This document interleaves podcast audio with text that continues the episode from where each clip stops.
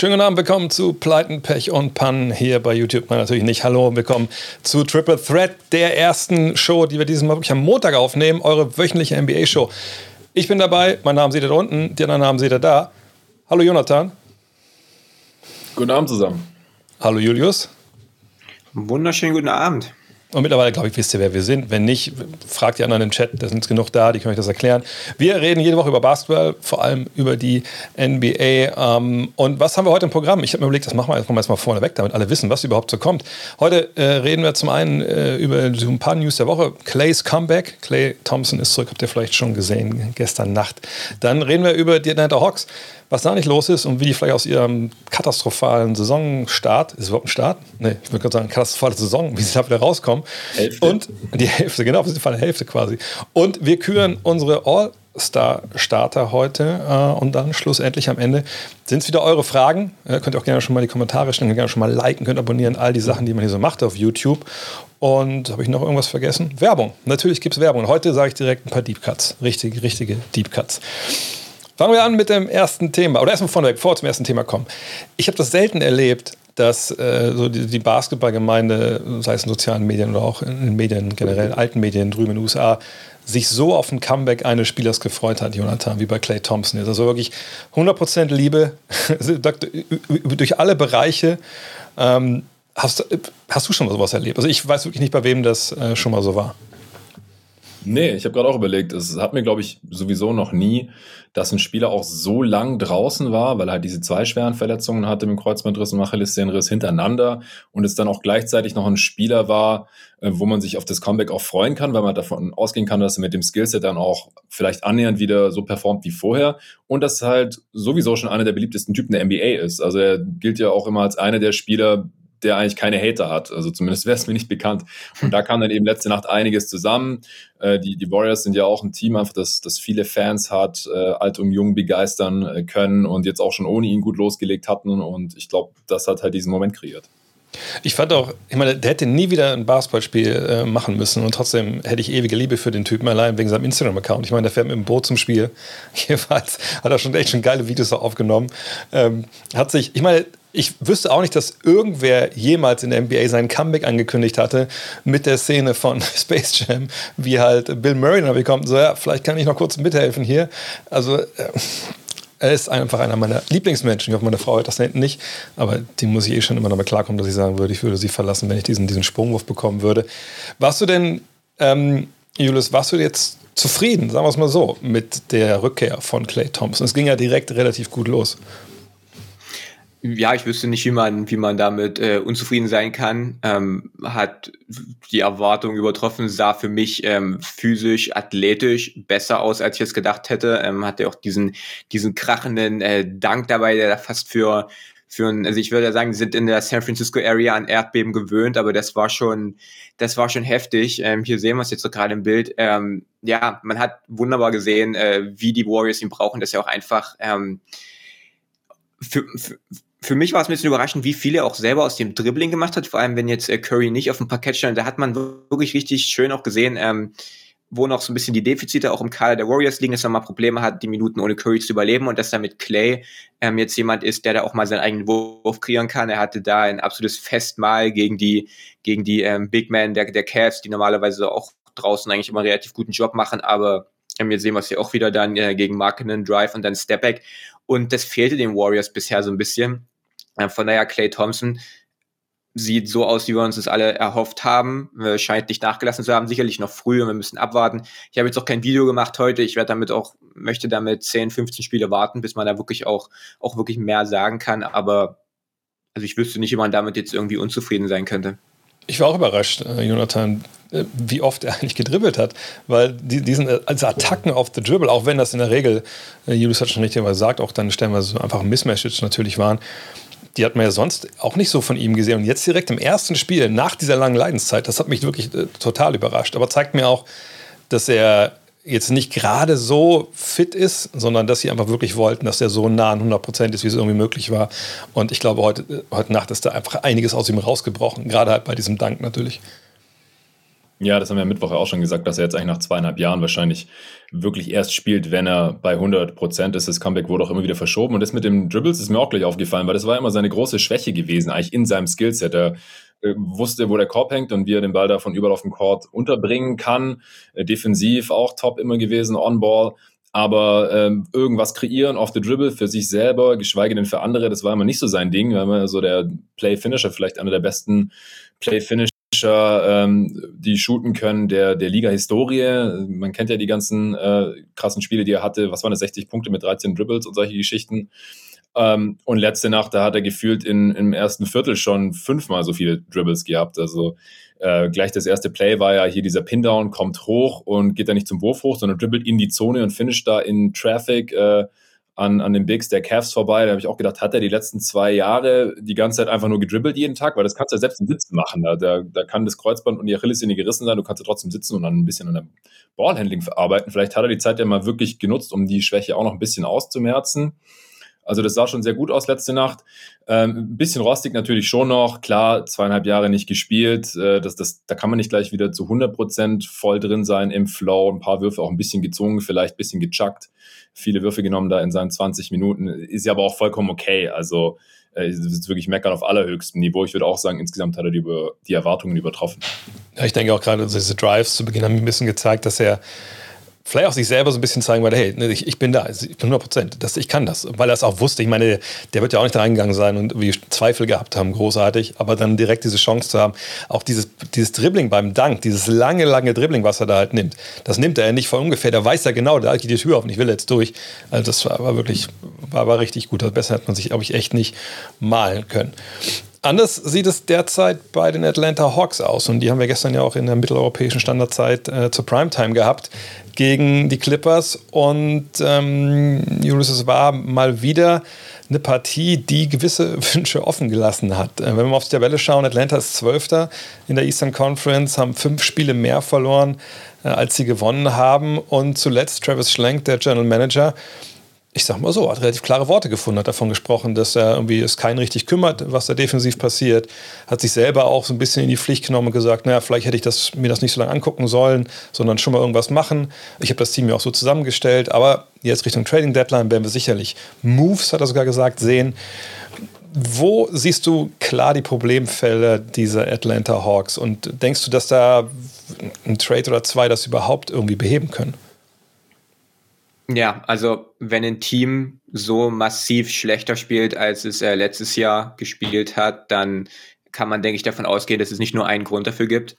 Ähm, ich meine, es ist relativ äh, schnell ist dieses eine Problem gefunden, wenn man sich anguckt, dass die Hawks, ähm, dass die Hawks, dass nur zwei Teams ein schlechteres Defensivrating in dieser Saison haben als Atlanta und dass man defensiv einfach grauenhaft ist ähm, was zum einen natürlich am Einsatz liegt. Defense ist immer, ist immer eine Frage von Einsatz und es ist ähm, für mich unerklärlich, wie so ein Team, was eigentlich hungrig sein müsste, was eigentlich auch so ein bisschen Blut geleckt haben müsste am letzten Mal und äh, auch, auch so mit diesem Mindset rangehen sollte, eigentlich, das wollen wir noch mal und wir wollen mehr dieses Mal, so was man bei den Suns zum Beispiel beobachten kann, ähm, dass man sich da nicht wirklich zu interessieren äh, scheint. Transition Defense ist eine Katastrophe, ständig ähm, Unaufmerksamkeiten, da wird nicht kommuniziert, da werden keine Closers gelaufen. Kommt natürlich dazu, dass äh, jemand wie Capella, der ein defensiver Anker war letztes Jahr, einer der besten defensiven Bigs, äh, da auch dieses Jahr nicht rankommt, weil er auch lange verletzt war. Ähm, und äh, da auch körperlich nicht wieder auf dem Level ist und dann individuell eigentlich gute Verteidiger wie auch ähm, den Radish zum Beispiel einfach, warum auch immer, dieses Jahr da nicht ähm, die Leistung bringen, die man sich vielleicht von ihnen erwartet. Und von daher sind die Hawks im Trey auch eine defensive Schwachstelle. Ähm, einfach, ja, da leichtes Futter für viele und dann offensiv. Wir hatten vor einer Weile schon mal drüber geredet, man nicht so diesen Mix hinbekommt zwischen, wir wollen jetzt gewinnen und wir wollen die jungen Spieler entwickeln. Da sind die Rollen stehen nicht wirklich fest. Die Veterans ähm, liefern nicht das, wofür man sie geholt hat, ähm, was sie auch letztes Jahr abgeliefert haben. Corona-Ausbruch kommt sicherlich äh, auch noch ähm, erschwerend hinzu. Ähm, und wenn dann Trey Young so wie gestern halt mal ein Spiel hat, wo er nicht ähm, das macht, was er sonst macht, er hatte irgendwie eine, eine Streak von, von 17, 25 plus Punkte spielen, die dann auch gestern gerissen ist.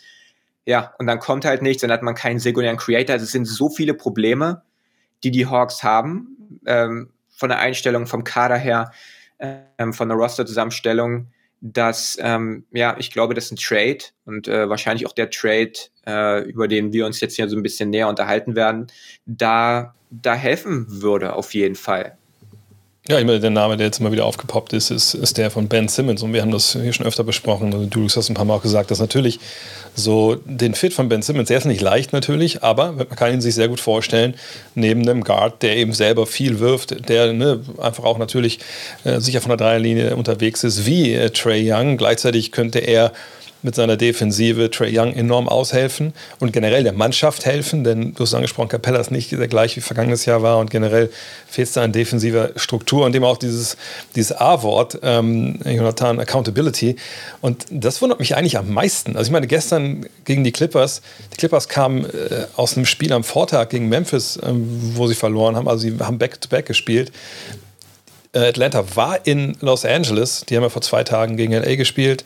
Ähm, also auch keine Reisestrapazen oder irgendwas, aber es war eine blutleere Vorstellung. Es, es ist einfach, ich glaube, da ist wirklich eine Menge im Argen. Ähm, aber die Frage ist halt, warum? Hast, hast, du irgendeine Idee, warum das so sein könnte? Und würdest du den Ben Simmons dann als jemanden sehen, der das dann da beheben kann? Weil augenscheinlich ist das ja auch jemand, der nicht gerade zufrieden ist mit seiner Situation. Ja, ja, ich, ich fand die Frage gerade sehr schön, die hier im Chat aufgepoppt ist, ob Ben Simmons der lebende Brick ist, der für die Festung in Atlanta noch fehlt. Äh, good job. Ähm, ich glaube aber ehrlich gesagt nicht. Ich, ich finde es sehr schwer in Atlanta da Erklärungen oder Lösungen zu finden. Eigentlich ist es ein bisschen unerklärlich, weil alle ähm, haben die Hawks, nachdem Nate McMillan letzte Saison übernommen hat, gefeiert und sie haben ja selber äh, auch extrem gut gespielt in der Regular Season. Dann natürlich in den Playoffs relativ überraschend in die Conference Finals gekommen. Ähm, klar, Umstände waren auch günstig, die Matchups waren günstig. Und dann haben sie den Kader vermeintlich ja sogar noch also vertieft, ähm, erfahrene Werts für die Bank geholt und so. Man dachte, jetzt knüpfen die genau da an, wo sie letztes Jahr aufgehört haben. Und genau das Gegenteil ist eigentlich passiert. Sie sind auf einmal viel schlechter. Und eine richtige Erklärung äh, für diese relativ peinlichen Auftritte habe ich jetzt auch nicht. Normalerweise würde ich sagen, vielleicht ein bisschen langsam machen, bevor man jetzt überreagiert. Und ich würde jetzt auch sagen, wirklich nur das Team auseinanderreißen, das letztes Jahr in den Playoffs vor allem dann auch noch so erfolgreich war, wenn man einen einigermaßen No-Brainer-Deal hat. Also für die Bank muss man auf jeden Fall Lösungen finden. Da funktionieren fast keine Lineups, die werden fast alle zerstört. Die ähm, Spiele, die normalerweise starten, es funktioniert sogar ziemlich gut und ähm, man muss ja auch immer noch dazu sagen, der Andre Hunter, der nach Capella wahrscheinlich der wichtigste Defender dieses Teams ist, der hat erst elf Spiele gemacht. Okongu, der der Backup-Big ist, und damit wichtig für die Defense der Backup-Units. Der kam auch erst vor kurzem zurück. Ähm, das kann man vielleicht so ein bisschen entschuldigend in den Raum werfen. Aber das Travis Schlenk ja schon vor dem Spiel letzte Nacht, äh, nach der Niederlage gegen die Blazers, als äh, die Hawks ja trotz Trace 56 und 14 Performance da verloren haben, ähm, da hat er ja schon gesagt, äh, ich bin auch schuld dran. Ich habe gedacht, wir müssen dieses Team zusammenhalten ähm, und das bringt jetzt halt irgendwie nicht und wir müssen was machen. Das hast, da hast du ja gerade auch schon drauf angespielt, Dre. Deswegen glaube ich auch, es wird was passieren. Die Frage ist nur, was. Wenn man Ben Simmons jetzt reinholt, dann muss man halt Capella und wahrscheinlich auch Okongu traden, weil die sind halt zusammen einfach nicht spielbar. Du brauchst einen Shooting-Big, also zumindest jemand, der ab und zu mal einen Jumper nimmt, der da einigermaßen respektiert wird, sonst kommst du in den Playoffs überhaupt gar nirgendwo hin, glaube ich. Und das macht es halt kompliziert, weil die Sixers können ja mit Capella oder Kongo wahrscheinlich gar nichts anfangen. Also die, die können ja einfach nicht neben dem Beat spielen und für einen Backup-Center wird man den Beat nicht abgeben. Äh, Simmons nicht abgeben natürlich. Das heißt, dann wird es wieder kompliziert, irgendwie ein Three-Team-Trade. Capella ist gerade wahrscheinlich im Wert tief, einfach weil er aufgrund der Verletzungen ähm, einen langsamen Saisonstart hatte. Und auch DeAndre Hunter ist gerade im Wert tief. Cam Reddish enttäuscht offensiv diese Saison, ist so ein bisschen in and out äh, der Lineups letzte Nacht nur drei Minuten gespielt und solche Sachen. Also ich wüsste jetzt gerade wirklich nicht die, die goldene Lösung und sagen ja hier äh, diese Spiele abgeben, weil die haben gerade trotzdem trotz allem noch irgendwie Wert. Und dafür können wir Spiele X reinholen, der alle Probleme löst. Das, das sehe ich halt einfach gar nicht. Deswegen finde ich es unglaublich schwierig. Ja, ich, ich, finde es auch schwer. Ich soll auch mal erwähnen, das Spiel gegen Portland war ja auch ein Spiel, wo, bricht mich, wenn ich da falsch liege, ich glaube, Damon Lillard hat gefehlt und CJ McCollum hat gefehlt und hat trotzdem verloren. Aber Julius, du hast gerade schon äh, ein Gesicht gemacht äh, bei der. Äh, oh, ich, ich glaube, es ging darum, dass äh, Ben Simmons und, und Capella nicht zusammenspielen könnten in den Playoffs. Da würde ich, da würde ich äh, leicht widersprechen wollen, ich, in, im Kontext dieses Teams, weil, äh, wenn wir uns angucken, also was Ben Simmons nicht machen kann, ist im Dunkerspot rumstehen, äh, wenn Capella da auch schon rumsteht. Und das muss man dazu sagen, weil das äh, bei den Sixers öfter mal vorkam, äh, vorkam, dass da, ähm, ja, von daher muss man das immer dazu sagen. Aber Trey Young zieht das Parkett, das Halbfeld mehr auseinander als äh, so ziemlich jeder andere. Also es gibt Dame und Curry und, und Young, das sind die drei ähm, die, äh, ja, wo du wirklich schon ab der Mittellinie, und das machen die Hawks in diesem Jahr, ähm, sehr, sehr hohe Ballscreens zu stellen ähm, und um das Parkett, soweit es geht, auseinanderzuziehen. Ja, und dann ist der Platz da. Und ähm, ich glaube auch nicht, dass die, dass vor allem Trey Young als, als Superstar und bei dem es quasi darum geht, das äh, Team um ihn so gut es geht aufzubauen, ähm, unbedingt jetzt so sehr abhängig von Spacing ist wie viele andere Superstars. Trey Young ist ein Spieler, der wir haben es gesehen in diesem Jahr, sein Spiel weiter weg vom Korb verlagert, weil er am Anfang der Saison gemerkt hat, er bekommt die Pfiffe nicht. Und dann hat er gesagt, okay, gut, dann gehe ich da halt nicht mehr hin und es funktioniert trotzdem, weil er jetzt halt viel, viel mehr Dreier nimmt.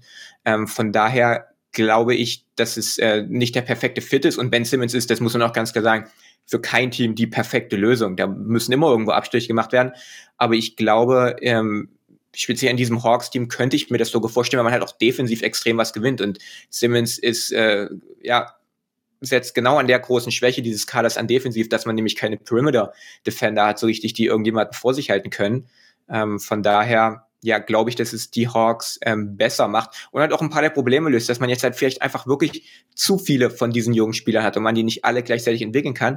Und wenn man da ein Paket schnürt einigermaßen, dann äh, kann ich mir das vorstellen, Capella würde ich nicht unbedingt für ihn traden, weil dann hat man wieder das Problem, dass äh, Simmons irgendwie als defensiver Fünfer agieren müsste und das funktioniert überhaupt nicht. Von daher, der perfekte Fit ist es nicht. Ich glaube aber auch nicht, dass es überhaupt nicht funktionieren kann, offensiv. Also ich glaube, zwei Dinge sind ganz wichtig. Zum einen, ich bin dabei, die Julius, ich glaube, dass es nicht so schlimm ist ne, mit Spacing, weil, wie gesagt, Trae Young braucht kein Spacing.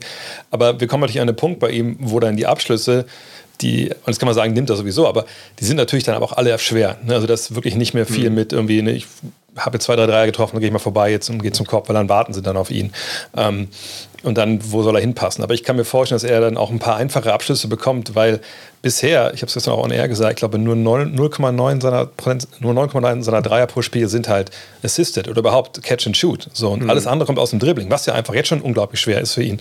Ähm, und da denke ich, das kann durchaus helfen, auch wenn es nicht perfekt ist. Aber die Frage, die ich mir wirklich stelle, ist, ich glaube nicht, dass wir hier davon reden, äh, wir müssen ne, Spieler mit den Fähigkeiten wegnehmen und Spieler mit den Fähigkeiten hin und dann funktioniert das. Weil die waren verdammt vergangenes Jahr ja gut. Auch jetzt nicht, ne, Meisterschaftskandidat, das war alles überraschend, aber die haben funktioniert. Und die wollten zusammen Basketball spielen und, und die haben gefightet und alles. Und das machen sie jetzt ja nicht. Und den Grund dafür, den behebst du nicht mit einem Trade. Da bin ich mir ziemlich sicher. Wenn jetzt ein Cam Reddish sich irgendwie hängen lässt, weil er denkt, ich wollte eigentlich, was weiß ich, schon mal ein bisschen mehr, bisschen mehr Respekt hier, keine Ahnung. Ähm, oder ich will mehr Spielzeit, weil ich sehe, dass äh, Gallinari wird auch mehr älter. Also irgendwelche Gründe liegen da ja abseits vom Feld, die das Team nach unten ziehen. Und ich weiß eben nicht, ob du das mit einem Trade äh, hinbekommst. Auf der anderen Seite glaube ich auch nicht, dass so wie die sich momentan präsentieren, dass sie sich zusammenraufen, dass sich von innen einfach lösen lässt. Von daher, wenn ich Travis Schlenk wäre, würde ich auch gucken, was ich irgendwo machen kann. Frage ist halt nur, ab wann, wann ist es eine, eine notwendige Operation am offenen Herzen der Mannschaft und wann ist es blinder Aktionismus. Und ähm, ich weiß nicht, ob ich mir dann wirklich Ben Simmons reinholen würde, wenn ich weiß, ich habe da intern eh Probleme und ich brauche Leadership, weil mit Leadership hat Ben Simmons bisher relativ wenig zu tun gehabt, glaube ich. Aber, aber er hat den Hawks letztes Jahr auch schon in die Conference Finals geholfen. Kann das zukünftig auch. ja, war, war nicht sogar Player of the Month, haben die Fans ihn nicht gewählt damals. kann ich mich nicht mehr erinnern. Aber ich kann mich an eine Sache erinnern und deswegen habe ich, ich habe es mir extra aufgeschrieben, damit ich den Joke auch bringen kann. Jetzt kommen wir in die Werbung. Ihr könnt gerne Fragen stellen. Ihr könnt euch auch diesen Spot angucken, wo wir einen jungen Jonathan Walker sehen. Ja, aber ihr merkt mittlerweile, Jonathan ist ein Teamplayer geworden. Gary Payton hat ihm, hat ihm sehr geholfen. Offensichtlich, ja. Ich sah wirklich so aus als Kind. Also ich frage mich gerade, ob du irgendwann mein Kinderbild von mir gesehen hast oder so. Also, ich habe hab meine Augen überall. das Internet vergisst nicht. Ähm, aber Baller Hogging ist vielleicht ein gutes Thema, denn es soll um All-Star gehen, All-Star Start haben genau zu sein. Noch ist ja ein bisschen hin, ne, bis das, äh, die Festivitäten beginnen in Cleveland. Aber natürlich, man kann schon abstimmen, glaube ich, seit, seit Christmas Day. Ähm, ich wehre mich in der Regel dagegen, äh, das relativ früh schon zu machen. Heute machen wir es trotzdem. Zumindest die Starter. Ähm, fangen wir vorne weg, bevor wir euch äh, da draußen unsere Fünfen zeigen. Für mich gab es ehrlich gesagt nur zwei Fragezeichen an Positionen. Das war einmal ein Forward-Spot im Westen und ein Guard-Spot im Osten. Alles andere waren relative No-Brainer. Ging euch das ähnlich? Julius? Bei mir waren es auch zwei ähm, schwierige Entscheidungen, aber andere. Also der, der Frontcourtsplatz im, äh, Platz im Westen, den hast du gerade schon angesprochen, aber ich hatte dann äh, Probleme bei dem bei einem der Guard Spots im Westen. Ansonsten der Osten war eigentlich relativ easy. Ähm, ich hatte mein Video vor vor über zwei Wochen gedroppt und dann hat ein gewisser Spieler sich gedacht, jetzt äh, macht er mal in zwei Spielen ineinander so, so ein Game Winner und äh, hat mich dann noch ein bisschen mehr bestätigt in seiner Entscheidung, in, in meiner Entscheidung. Von daher acht dieser zehn Plätze für mich relativ klar und dann äh, die anderen beiden schwierig. Wie war das bei dir, Jonathan? Ja, bei mir ist ähm, so ähnlich wie bei dir mit dem Frontcourt im Westen, da war ein Spot nicht ganz so klar und auch einer der Guard-Spots im Westen war aber nicht ganz so klar. Osten war für mich eigentlich um, easy. Okay, ja, dann fangen wir doch mit, äh, mit Jonathan direkt an. Hier haben wir deinen offiziellen Wahlzettel und äh, ich glaube, wir können uns alle einigen drauf. Also Durant, Embiid, Antetokounmpo, Jokic, James Curry und DeRozan. Das war eigentlich klar, oder? Das ja, genau. genau mhm. ja. Dann warum Trey Young, John Morant und, und Rudy Gobert bei dir, Jonathan? Äh, also ich, ich habe mit mir gerungen, ob ich Gobert da reinpacken soll. Da kommt noch ein anderer guter Defensivspieler, Defensive Player of the Year Kandidat äh, der Western Conference in Frage. Aber ich glaube, in der Regular Season äh, ist Goberts Leistung dann doch noch ein bisschen äh, höher zu gewichten. Er ist auch ein integraler Bestandteil der besten Offense dieser Liga, mit riesigem Abstand besten Offense dieser Liga. Das darf man nicht vergessen. Einfach als Screener und vertikaler Spacer, Lob-Target. Er zieht da die Defense regelmäßig auf sich, sodass die ganzen Shooter in Utah überhaupt erstmal frei werden. Das kann man jetzt auch beobachten, äh, weil er jetzt ja leider auch noch im Health and Safety Protocol gelandet ist. Deswegen Gobert und ich meine, über die Defense brauchen wir gar nicht erst sprechen. Er ist wieder mal Defensive Player of the Year Kandidat, wie, wie jedes Jahr eigentlich. Ähm, Morant habe ich mich auch zu entschieden. Da kam auch noch ein anderer Guard äh, in Frage, aber ich, dann habe ich mir noch ein bisschen genauer angeschaut und Morant hat einen höheren Output und ist dabei effizienter. Ähm, also scored ähnlich, ich sage es einfach mal wie Donovan Mitchell, über den ich da noch nachgedacht habe, ähm, aber bereitet mehr für seine Kollegen vor, besserer äh, Playmaker in dem Fall oder noch mehr Rebounds ist mir jetzt nicht so wichtig bei einem Guard, aber das statistische Profil sah noch ein bisschen besser aus als das von Donovan Mitchell, deswegen ihn auch noch hier reingesteckt. Und ich gewichte das jetzt zu diesem Zeitpunkt auch nicht so schwer, dass ein paar Spiele ausgefallen ist, weil das wird am Ende der Saison nicht mehr so schwer wiegen. Und es kann ja auch sein, dass andere Spieler irgendwie im Februar, März, April mal noch ein paar Spiele fehlen. Und da ist es dann auch äh, egal gewesen. Äh, Trey Young noch, also ich finde einfach, dass er offensiv ähm, eine der besten Saisons von allen Spielern hier spielt. Die Defense von Guards ist nicht so super wichtig. Wir haben gerade darüber gesprochen, dass er da auch nicht gerade irgendwie einen vorbildlichen Job macht oder sowas. Aber ich glaube, also er ist der Grund 1, 2 und 3 wahrscheinlich bei den Hawks, dass die eben eine Top-3-Offense stellen. Von daher war das auch für mich eine einfache Wahl für Trae Young eigentlich. Ja, ich, eine Sache vielleicht zu dieser Sache mit dem verpassten Spielen. Normalerweise würde ich da echt super viel drauf gucken und sagen, so, oh, wenn du zehn Spiele verpasst hast irgendwie, ne, dann kannst du nicht All-Star werden. Aber dieses Jahr, finde ich, ist es was, was man einfach rausnehmen muss, weil also jeder mhm. verpasst Spiel. Ich weiß nicht, wo man jetzt da die Grenze ansetzt, ob es 20 sind oder so. Aber ich weiß nicht, ob Ende der Saison überhaupt irgendein Spieler durch die NBA-Saison geht, ohne ein Spiel verpasst zu haben oder fünf Spiele, weil wahrscheinlich früher oder später alle irgendwie im ähm, Health and Safety Protokoll landen. Ähm, ja, dann würde ich sagen, machen wir direkt mit Julius weiter, damit wir auch vielleicht ein bisschen Kontrast haben. Das hier sind deine zehn Starter. Ja, ich fand äh, den, äh, um erst mal mit dem Backcourt zu starten, äh, äh, war dieses Jahr ein bisschen schwierig, weil halt Spieler, die halt normalerweise ähm, oder auch im Osten, also eigentlich beide Backcourts, äh, weil da auch viele Spieler mit dabei waren, die auch in den letzten Jahren sehr viel von, von Fouls und so profitiert haben. Ich weiß nicht, ob es Zufall ist, dass viele, viele Guards und Pick-and-Roll-Ballhändler gerade so am struggeln sind. Aber Spieler wie ähm, jetzt im Osten zum Beispiel Harden, gut, Irving, Irving ähnlich, aber Dame, ähm, Luka Doncic, die ja, die ja die Saison ähm, ja, massiv underperformen bisher, ähm, ja, da jetzt nicht so wirklich in Frage kommt. Deswegen muss man da jetzt ein bisschen, ein bisschen dann auch zu Spielern gucken, die unter normalen Umständen, wenn diese Spieler, die gerade genannten, irgendwie besser spielen würden, da gar nicht irgendwie in Frage kommen. Ich habe mich für Mitchell entschieden. Jonathan hat äh, die Gründe für, für Morant gesagt, da kann ich nicht mal irgendwie widersprechen. Ähm, Morant spielt leicht effizienter bei einer größeren Rolle.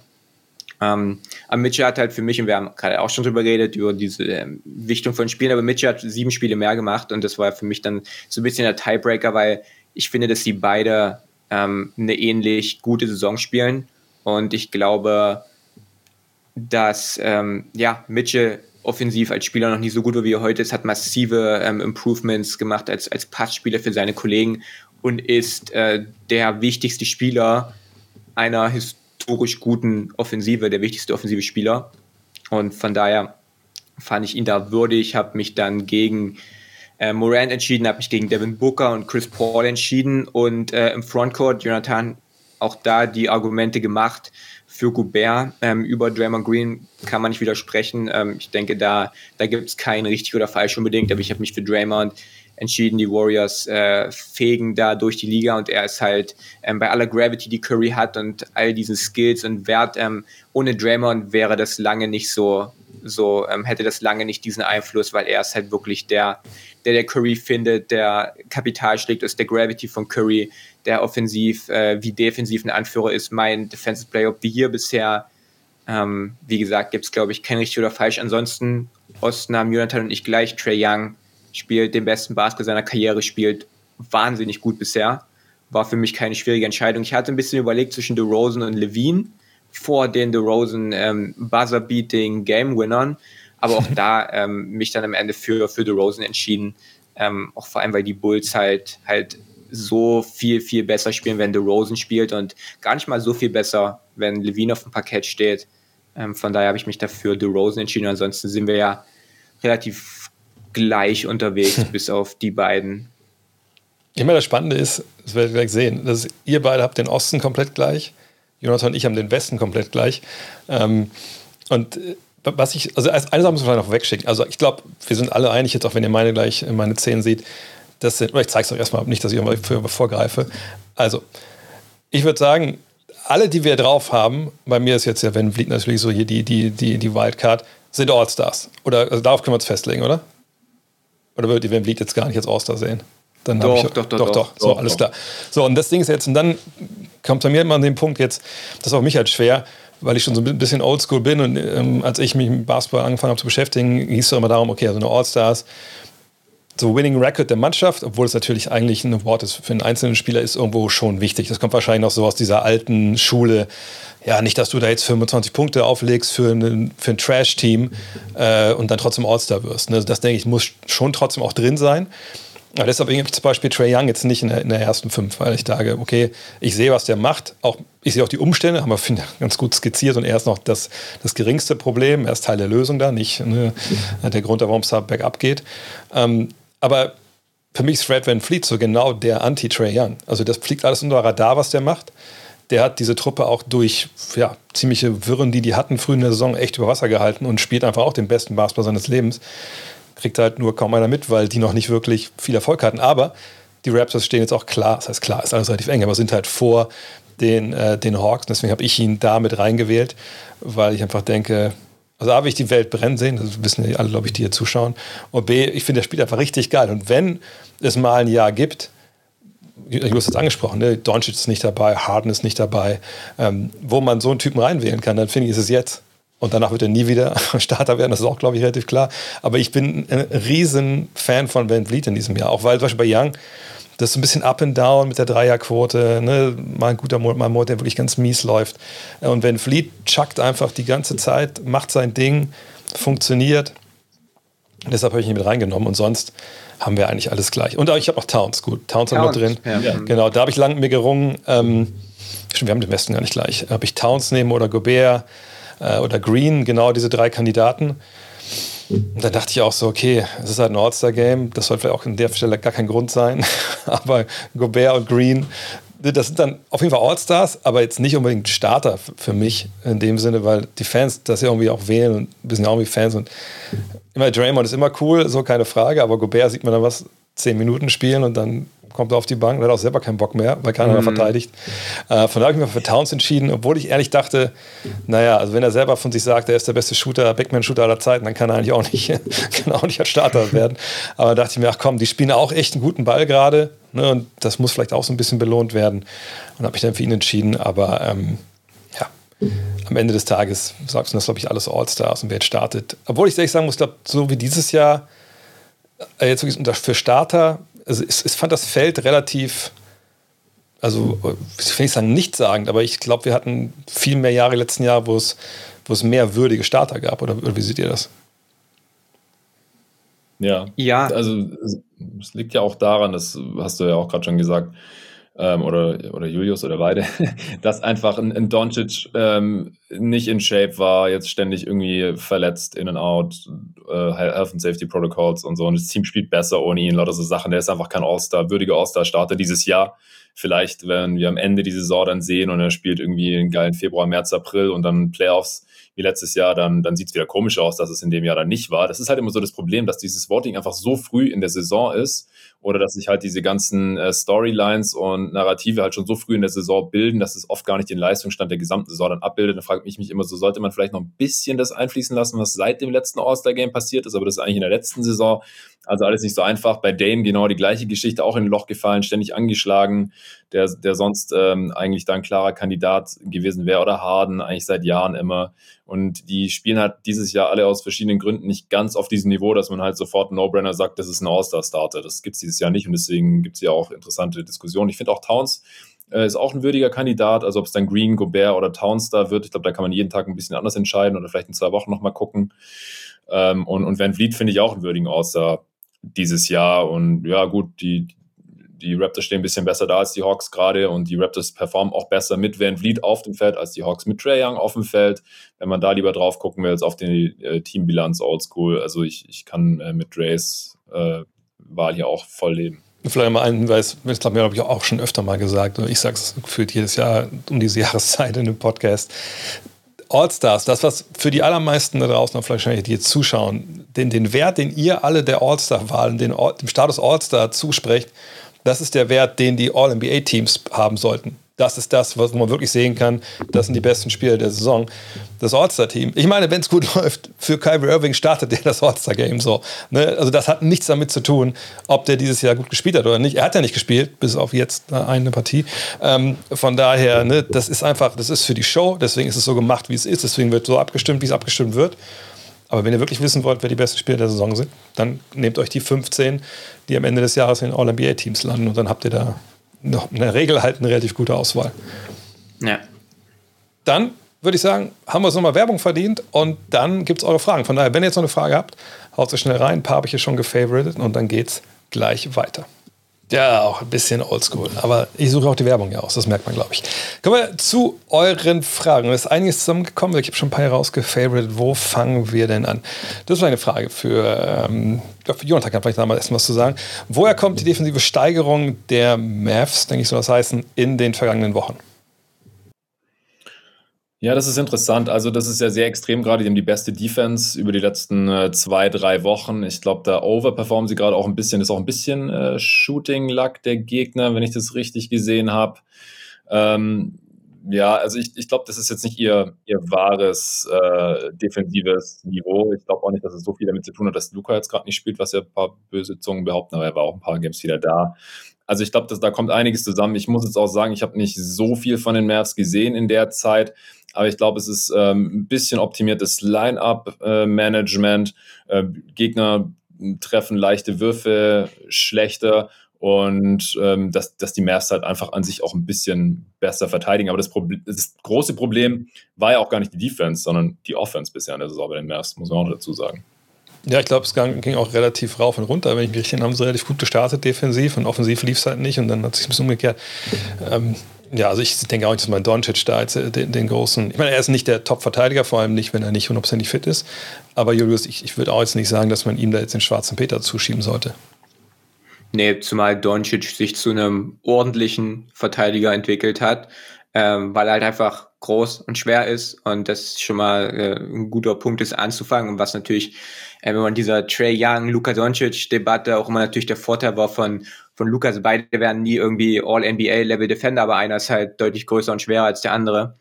Ähm, aber hat da im letzten Jahr Fortschritte gemacht defensiv. Also ich sehe jetzt nicht, dass äh, das jetzt großartig was damit zu tun hatte. Und eventuell muss man auch sagen, gut, wenn man zweimal gegen die Kings, gegen die äh, Thunder äh, und die Rockets einmal spielt, das hilft natürlich auch. Ich meine, sie haben auch ne, Teams unter 90 stellenweise gehalten, aber ne, das ist, wie gesagt, ich glaube, dieses Jahr müssen wir egal ob wir jetzt von am Ende drauf schauen oder zwischendurch drauf schauen, mit so Stretches von fünf bis zehn Spielen müssen wir einfach momentan mega vorsichtig sein, egal ob die gut oder schlecht sind, weil man muss immer erstmal drauf gucken, wer hat überhaupt mitgespielt, weiß ich, wer dieser Mensch überhaupt ist, der da in dem Trikot spielt. Äh, und, und ja, das müssen wir einfach immer drauf schauen. Also Covid hat da auch immer noch einen relativ großen Einfluss.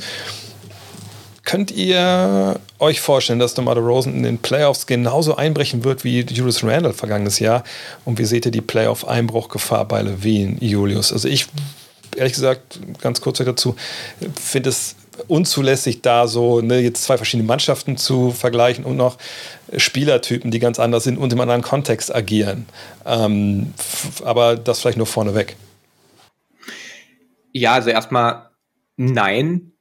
Das äh, kann ich mir nicht vorstellen. Äh, zum einen schon alleine wegen der Position. Ich glaube, es ist leichter, ähm, Big Man in den Playoffs äh, außer Gefecht zu setzen, offensiv, die über den Post kommen in einem Team, wo nicht wirklich Spacing da ist. Und was die Hawks gegen, ähm, gegen Randall da gemacht haben, war, sie haben, sie haben ihn von einem großen Spieler verteidigen lassen und Capella war immer wieder der Hauptdefender, der den Weg zum Korb zugemacht hat, der pre-rotated ist und all solche Faxen und die, und die, ähm, ja, die Knicks hatten keine Ahnung, was sie dagegen machen äh, sollten. Und da musste quasi Randall über den Wurf kommen, der ist nicht gefallen. Während ähm, ich glaube, dass es viel schwerer ist, jemanden, der, der am Perimeter mit dem Ball in der Hand etwas entstehen lässt, der, der am Pick and Roll kommt, der über ISIS kommt, der auch mal über den Post kommt, sicherlich. Ich, ich glaube, es ist schwerer, solche Leute ähm, quasi zu verteidigen und auszubremsen, aber das ist äh, eine Positionsfrage. Ich denke aber auch, dass, dass DeRozan auch einfach da die, die nötige Playoff-Erfahrung schon hat, um, um da sein Level einigermaßen zu halten. Allerdings muss man auch sagen, fairerweise, und das war auch was, äh, was ich auch heute in meinem Bulls-Video gesagt habe, dass DeRozan jetzt auch nicht dieser, dieser krasse Playoff-Performer ist. Und ich glaube auch, also DeRozan war schon immer ein Spieler, der, der in der regulären Saison besser gespielt hat als in, äh, als in den Playoffs. Und ich halte es nicht für unwahrscheinlich, dass er ein bisschen einbrechen wird. Er wird keine Vollkatastrophe sein, davon gehe ich nicht aus, aber dass DeRozan dieses Level hält und er ist sicherlich einer der zehn besten Regular-Season-Spieler bisher in dieser Saison gewesen ob er einer der besten zehn Playoff-Spieler ist, das wage ich zu bezweifeln. Von daher ähm, bin ich auch nicht ein allzu großer Fan von, von den Bulls als, als Playoff-Team. Ja, hatten wir, glaube ich, vergangene Woche auch schon das Thema. Allerdings habe ich schon ein bisschen mehr Hoffnung, dass sich so die Leistungen von ihm übertragen lassen, auch von Levine, weil das meine ich mit Kontext. Du hast erklärt, was, was die Hawks letztes Jahr gemacht haben, aber man muss ja auch sagen, bei den Knicks, ähm, wer waren denn die anderen Optionen hinter Randall, die, die auch sicher waren von außen? Deswegen haben sie ja Kemba Walker und Everon von hier geholt, weil sie dachten, also wir haben da ja eben eine riesen Lücke, äh, dass da jemand sich einen Wurf kreiert aus dem Backcourt. Und wenn ich die Bulls dann sehe, wie sie aufgestellt sind momentan, dann denke ich da schon, dass es da mehr Playmaker gibt und mehr Optionen, verschiedenen ne, Winkeln zu attackieren, wenn man sich auf, vielleicht auf The Rosen konzentriert und sagt, okay, du kriegst halt hier deine Drives nicht, du musst halt einen Dreier werfen, keine Ahnung, wie sie es machen. Ähm, von daher glaube ich, dass, das, dass die Gefahr viel geringer ist als bei Randall. Oder siehst du das anders, Jonathan? Ja, ich glaube, mit Randall ist nicht so wirklich zu vergleichen auch. Also ergänzend noch zu dem, was Julius gerade gesagt hat. Randall war halt in der letzten Regular Season, hat er schon auch sehr von seinem äh, Hot Shooting gelebt aus der Midrange und von der Dreierlinie. Und wenn die Würfe dann halt mal über eine kleine Sample Size von wenigen Spielen in einer Runde gegen einen Gegner dann nicht mehr so fallen und du kommst nicht zum Korb, weil da alles zu ist und du kriegst deine Calls nicht mehr, weil die Gegner dann nicht so drauf reinfallen, ähm, dann ist halt relativ schnell Feierabend. Und als ich die Frage gelesen habe, habe ich gedacht, so ja, eigentlich wird DeRozan in den Playoffs genauso einbrechen wie, also wird Bulls DeRozan genauso einbrechen wie Raptors und auch Spurs DeRozan, wenn wir ehrlich sind. Das ist, glaube ich, eher die spannendere Frage, auch für mich. Also ich müsste das jetzt schon erstmal noch sehen, dass DeRozan mal die Leistung aus der Regular Season in den Playoffs konservieren kann, weil das konnte noch nie in seiner ganzen Karriere. Auf der anderen Seite sehen wir gerade den besten DeRozan seiner Karriere in der Regular Season. Äh, ist jetzt überhaupt nicht abhängig von heißem Dreier-Shooting oder so. Äh, zumal diese Game nur außen vor, da kann man sich, glaube ich, nicht drauf verlassen, dass sowas regelmäßig reinfällt. Aber ich glaube, mit seiner Mid-Range-Craft und dass er halt auch einer der wenigen Spieler ist, der äh, trotz gerne der Regeln trotzdem noch so viele Freiwürfe zieht und solche Sachen und defensiv ähm, auch nicht mehr so attackiert werden kann wie in den letzten Jahren. Ich glaube, ich bin da schon relativ optimistisch, aber ein bisschen Skepsis bleibt da schon noch da. Und bei Levine, ich glaube, der ist dann nicht so anfällig für, aber das haben wir halt auch noch nie mhm. gesehen. Also das hatten wir wirklich erst neulich hier. Müssen wir auch mal noch sehen, äh, wie es bei ihm dann aussieht, äh, auch von, von den Nerven her und solche Sachen. Ähm, aber ich glaube, sein Skillset an sich ist nicht besonders anfällig dafür, in den Playoffs irgendwie nicht mehr zu funktionieren. Außerdem bin ich jetzt ehrlich, habe ich da relativ großes Vertrauen in Billy Donovan, der, glaube ich, ganz froh ist, dass er meiner Mannschaft hat, die den Ball passt, die sich bewegt, abseits vom Ball. Und wenn man zurückerinnert an Toronto, das war schon viel eins gegen eins, was während der regulären Saison funktioniert hat und dann in den Playoffs halt eben ja. nicht. Und das hatte sicherlich auch alles mit dem, oder viel natürlich auch dann mit äh, dem Coaching zu tun. Und als Nick Nurse übernommen hat, dann im Endeffekt war er DeRozan. Und, und was wir auch nicht vergessen dürfen, DeRozan wird, wird dieses Jahr erst äh, sehr spät auf LeBron treffen und nicht so früh, auch, wie es sonst immer war. Ja, genau, daher, sie werden gegeneinander, sie, sie können vielleicht gegeneinander spielen, eventuell. Ich sag mal so, wenn die, wenn die Bulls gegen die Lakers ausscheiden, glaube ich, ist bei den Bulls niemand böse, wenn es dazu kommt in den Playoffs. Ja, guter Punkt. Äh, ich höre mittlerweile von einigen, dass es ein Fehler war, von den Pelicans Zion Williamson zu picken, da Jamorant im Moment wesentlich besser aussieht. Halte ich persönlich ja für Quatsch. Meinung, vor allem von Julius. Ich fange trotzdem hm. mal an, auch wenn Julius gefordert wird. Ähm, naja, also wie es momentan sich darstellt, ist es ja eine relativ eindeutige Geschichte. Der eine spielt auf All-Star-Niveau, der andere spielt nicht weil der Fuß kaputt ist. So, und wir haben auch natürlich bei, äh, bei Jamorant Verletzungen gesehen in den letzten Jahren, aber halt nie von ne, dieser Schwere, wie wir sie bei Zion jetzt schon ein paar Mal gesehen haben. Und von daher muss ich sagen, es fällt schwer zu argumentieren. Rückblicken, wenn man heute wüsste, wenn man damals gewusst hätte, was man heute weiß, glaube ich, dann muss man Jamorant nehmen. Da gibt es für mich gar keinen Drumherum, weil einfach die, die mittelfristige Zukunft von Zion Williamson eben auch vollkommen offen ist. Wie gesagt, wir haben letzte Woche schon besprochen, der sollte zu Saisonbeginn dabei sein. Ja, der hat sich den Fuß gebrochen, ist aber nicht so schlimm, der spielt zu Saisonbeginn. Jetzt, der, der kommt dann Richtung Weihnachten, jetzt im neuen Jahr und er hat sich irgendwas in den Fuß spritzen lassen, so, damit der Knochen wieder heilt. Also, das ist, da muss man, glaube ich, kein NBA-Historiker sein äh, und muss nicht die, die Namen Bill Walton etc. niederbeten, aber dass man da Jerome Morant allein schon deswegen nehmen hätte müssen, aus heutiger Sicht, ist, glaube ich, vollkommen klar, Julius, oder? Die, die, die Frage ist kompliziert zu beantworten, weil man da, glaube ich, ähm, einfach auf zwei, zwei verschiedenen Punkten, äh, da auf zwei verschiedene Punkte schauen kann. Ich glaube, ich stand heute, oder was heißt ich glaube, ich habe heute ein Video gemacht über meine zehn äh, besten U24-Spieler. Das habe ich mir von Jonathan äh, abgeschaut, wenn das okay ist. Ich frage es aber mal im Nachhinein. Alles cool. Ähm, ich hoffe, das war okay. Ähm, und ich hatte ich hatte beide in meiner, in meiner zweiten Kategorie. Luca natürlich ganz oben und dann in meiner in der Kategorie danach, die so nach dem Motto hieß, äh, Spieler, die, wenn sie, wenn sie so weitermachen, mal der beste Spieler von einem Contender werden. Und da sind sowohl Morant und Zion drin gewesen. Und ich habe klipp und klar gesagt, dass ich glaube, dass Zion das höchste Ceiling von all diesen Teams hat, das höchste Potenzial. Wenn Zion sein Potenzial erreicht, ist er, dann kann Morant machen, was er will, dann wird Zion der bessere Spieler. Aber wie realistisch ist das, dass Zion auch nur in die Nähe dieses Ceilings kommt und momentan sieht es nicht besonders realistisch aus und dafür musste ich ihn abstrafen. Ich habe gesagt nach dem Motto, wenn Zion genau die identische Saison, die er letztes Jahr gespielt hat, auch jetzt in dieser Saison spielen würde, exakt die gleiche, dann wäre er auf Platz zwei in diesem Ranking ohne Wenn und Aber. Macht er halt nicht und es sind berechtigte Zweifel da und, und Sorgen. Von daher habe ich ihn da, habe ich ihn da abgestraft, weit nach unten ähm, und hatte dann im Endeffekt Morant vor ihm.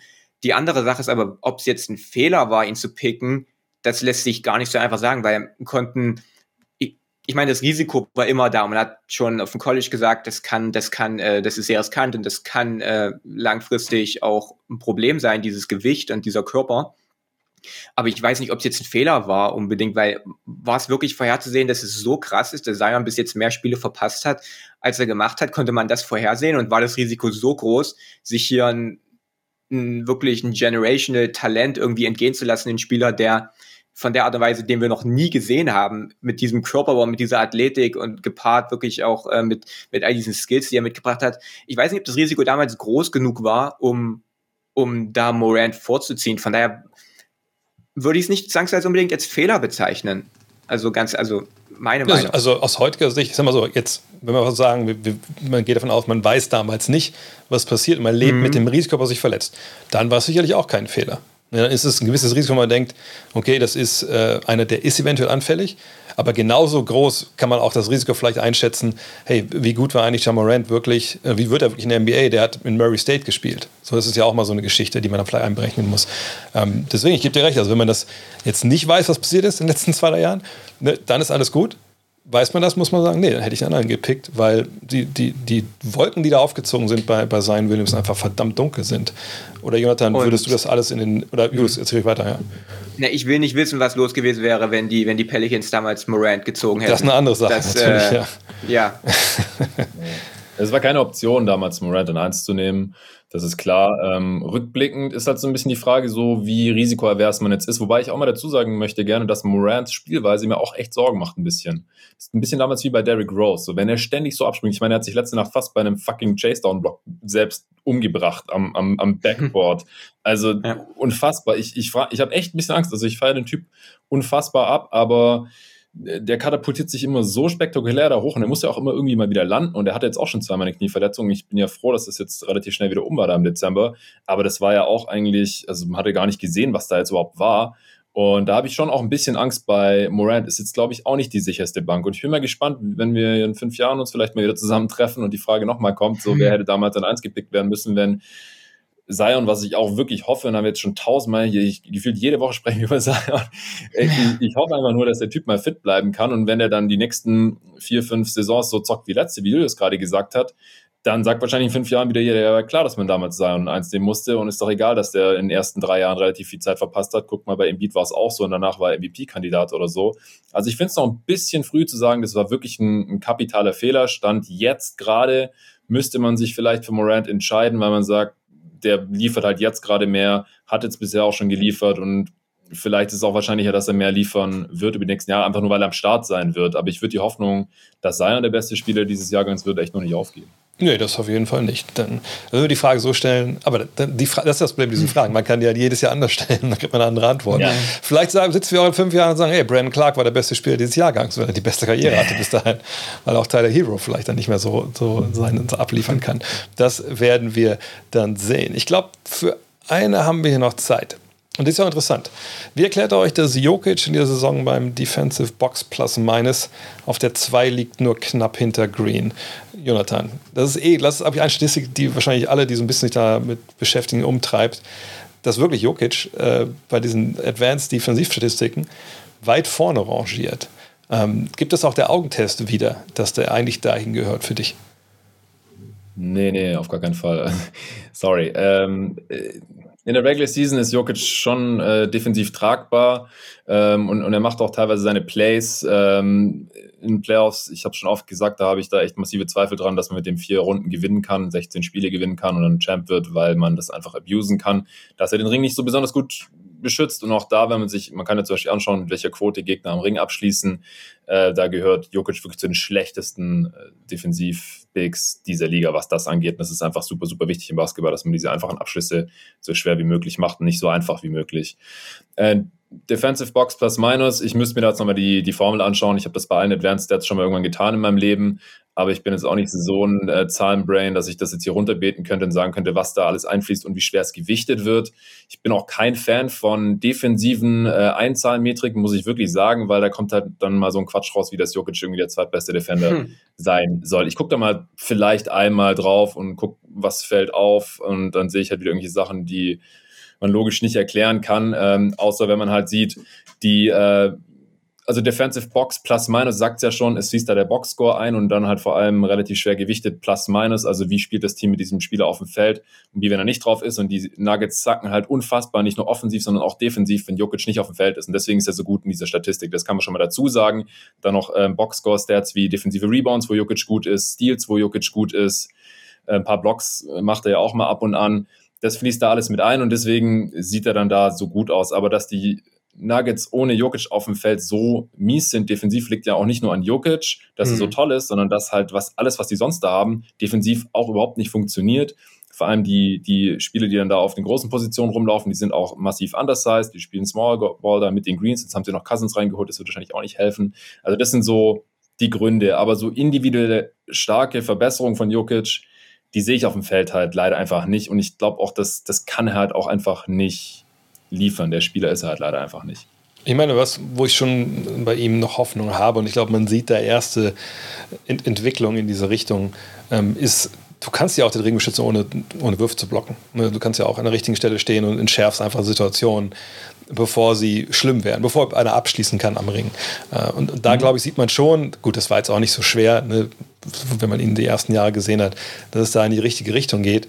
Aber das, was ich da von ihm sehe bei den Nuggets, gibt für mich das nicht her, wo er da jetzt steht in, in dieser Statistik. Und ich gebe dir vollkommen recht, ne, diese die, die, überhaupt, also statistisch, wir können viel messen, auch defensiv können wir viel messen, aber eine Zahl wird dir dann nie den, den richtigen Aufschluss geben. Und wenn eine Zahl so gegen das geht, finde ich, Julius, was man selber so sieht, dann muss man es einfach prüfen.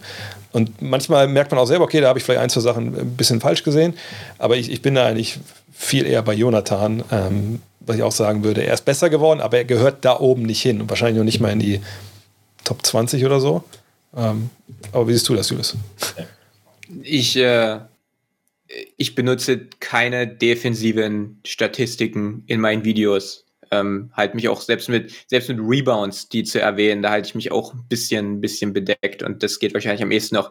Und das hat einfach was damit zu tun, dass diese Zahlen nicht aussagekräftig sind und dass man im Gegensatz zu Offensivstats, von denen ich ein sehr großer Fan bin und die ich immer mit drin habe, auch nicht alle, aber ähm, es gibt so ein paar Go-To-Offensivstats und defensiv äh, ja, halte ich mich da vollkommen raus. Defensives Teamarbeit und ähm, den Rest muss man sich angucken. Wenn man Defensive scouten will, wenn man über die Defensive eines Spielers reden will, dann muss man sich die Szenen angucken. Und das ist ja auch genau der Grund, warum der Defensive Player of the Year Jahr für Jahr so ein, so ein super schwieriger Award ist, weil du kannst nicht dir die Stats angucken und sagen, okay, der muss Defensive Player of the Year sein, Kandidat, der ist ein Kandidat. Nee, du musst die. Und deswegen gibt es ja auch Rufe irgendwie, dass der abgeschafft wird, weil kein Mensch sich alle defensiven Szenen anguckt. Nicht, nicht mal ich und ich gucke, ich gucke viel und ich gucke viele Szenen und ähm, nicht, also auch ich kann mir nicht alle Szenen, alle defensiven Szenen von allen Kandidaten angucken.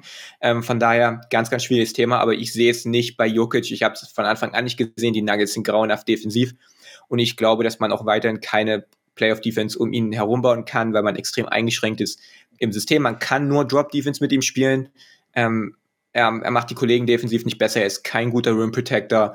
Ähm, ich sehe nicht, dass das irgendwie, man kann sicherlich sagen, okay, ein, zwei kleine Details, das macht er jetzt besser als vor drei, vier Jahren, aber das möchte ja auch irgendwo sein, aber ich sehe dann nicht irgendwelche Verbesserungen, die der Gamechanger für ihn sind. Also ja, das ist einer der Gründe, warum ich ja Jokic nicht als Top-5-Spieler sehe, weil er halt einfach defensiv nicht wirklich tragbar in den Playoffs ist. In zwei Sachen muss man auch sagen, wenn er so geil wäre, wie sich da darstellt, dann wären sie sicherlich besser als das 16. Defensivrating. Und was man auch noch sagen muss, selbst wenn wir uns alle Szenen angucken würden, man, also natürlich weiß man da mehr, als wenn man sich nichts anguckt, das ist auch vollkommen klar. Aber was finde ich gerade defensiv natürlich ein Riesenthema ist, was wir einfach nicht auflösen können, ist die ganze, das ganze Thema Kommunikation und das ganze Thema auch eine Scheme und, und ne, da kann man einfach so viel ähm, durch, durch Coaching beeinflussen und vor allem, wie gesagt, ne, wie, wie redet ein Spieler und gerade einer, der eher hinten steht als Big Man mit, mit den Kollegen, wie, wie gibt er Hilfe? Draymond Green macht das natürlich auf, auf einem unfassbar hohen Niveau. Das kann man dann auch sehen und man sieht ja auch, wie viel er redet. Und ich finde, bei Jokic ist das einfach auch da. Also man wissen es nicht wirklich genau, aber auch selbst da würde ich sagen, ist er wahrscheinlich nicht einer der, der Top-Leute in der NBA, sagen wir es mal so. Aber alle, die heute zugeschaut haben, das sind Top-Leute hier auf YouTube. Das müssen wir ganz klar festhalten.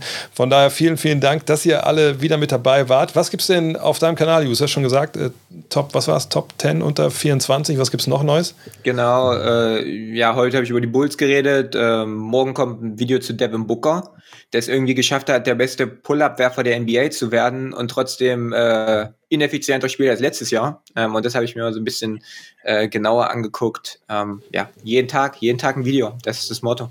Jeden das Tag wird, NBA. Das wird Jonathan freuen mit Devin Booker. Was, was gibt es bei deinem Podcast morgen oder was gab es heute? Ja, äh, Julius, vielleicht musst du deinen Kanal irgendwann mal in naher Zukunft umbenennen. Äh, ich, ich, kann dir Namensrechtanteile vielleicht abtreten, mal sehen. Ähm, bei mir gibt es, also es gab jetzt übers Wochenende, gab es für die Supporter äh, zwei Conference Power Ranking Updates. Also wir haben über alle 30 Teams gesprochen, also jeweils ein Gast und ich zusammen. Das waren insgesamt viereinhalb Stunden äh, Podcast. Also da sind die Leute jetzt ein bisschen beschäftigt. Ähm, ansonsten Ende der Woche gibt es Halbzeit. Awards, also zum zweiten Mal in dieser Saison schaue ich mir an, welche Awards an welche Spieler gehen sollten. Hat sich ein bisschen was getan seit Anfang Dezember und dazwischen gibt es wahrscheinlich auch nochmal einen Pod zu dem, was hier so passiert ist in äh, dieser Woche und übers Wochenende. Ja, bei mir gab es natürlich den, den Fragestream Freitag, da haben wir nochmal über Dirk gesprochen, was es eigentlich für eine Statue sein soll. mit den. Hm, also, das habe ich mich auch gefragt. Das krass war irgendwie. Ich dachte, ich dachte schon, sag du, ja, sorry, ja, ich unterbrechen. Ich, ich, dachte auch so, okay, also du kannst ja jetzt nicht anfangen, auf, auf die Statue von Dirk zu schitten, so, das, ist, das, das gehört sich einfach nicht. Aber dann, dann habe ich auch einfach mal so zart gefragt in den Fragen, also wie das Leute eigentlich sehen und an was das die Leute erinnern kann, erinnert, was da, also diese drei Bälle, das kann ich ja gar nicht sagen. Sonst haben wir direkt ein Ü18-Rating. Äh, von daher, ähm, ja, aber, aber sag ruhig, Julius, äh, mach aus deinem Herzen keine Mördergrube. Nee, ich, ich äh, habe mir das Spiel davor reingezogen, was auch ein Fehler war, nachträglich. Ähm, und es war, es war, wie spät war es? Halb, halb sechs früh, keine Ahnung, um fünf. Und ich dachte schon, ich sehe irgendwie, ich, ich halluziniere schon und sehe da drei Bälle, äh, wo, wo, wo eigentlich nur einer sein sollte, aber ja, leider nicht. Ja, mir wurde das noch erklärt auf Instagram von jemandem, also ich will jetzt nicht, du weißt, wer du bist, sorry dafür, dass ich jetzt hier kurz erzähle, aber ich nenne deinen Namen ja nicht, der meinte, ja, die drei Bälle symbolisieren den perfekten Wurf. Okay, das habe ich auch schon verstanden gehabt, irgendwo, dass das da darum gehen soll. Nur halt, warum dann drei Bälle? Es reicht doch einer und dann machst du einfach die, die, die Kurve, die, keine Ahnung, wie, wie Hypotenuse, wie das heißt, keine Ahnung, aber dann, das reicht doch auch. Ich bin echt gespannt, wie, wie das dann im Endeffekt dann in groß aussieht. Äh, das wird sicherlich ähm, spannend sein. Ansonsten haben wir letzte Woche noch darüber gesprochen, die Top 5 Spieler, wo wir denken, die getradet werden, Lin Werl und ich. Ähm, ja, und wenn er vielleicht morgen Nachmittag, ich weiß, was er, was er machen sollte, morgen gibt es dann äh, Magic Johnson äh, Hall of Game da könnt ihr euch drauf freuen. Das wird eine Achterbahnfahrt der Gefühle, das auf jeden Fall. Genau wie heute Abend. Also Jungs, dann sehen wir uns nächste Woche Montag wieder. Haut rein. Wieder in alter Frische und hoffentlich auch alle da draußen. Wenn ihr noch nicht auf Like und Abonnieren geklickt habt, ist jetzt eine gute Chance, denn nach der 3000er Marke muss sich die 4000er Marke fallen. Äh, ja, und ich denke, das schaffen wir heute Abend auch, oder? In diesem Sinne, hm. macht's gut. Ciao. Ciao. Ciao.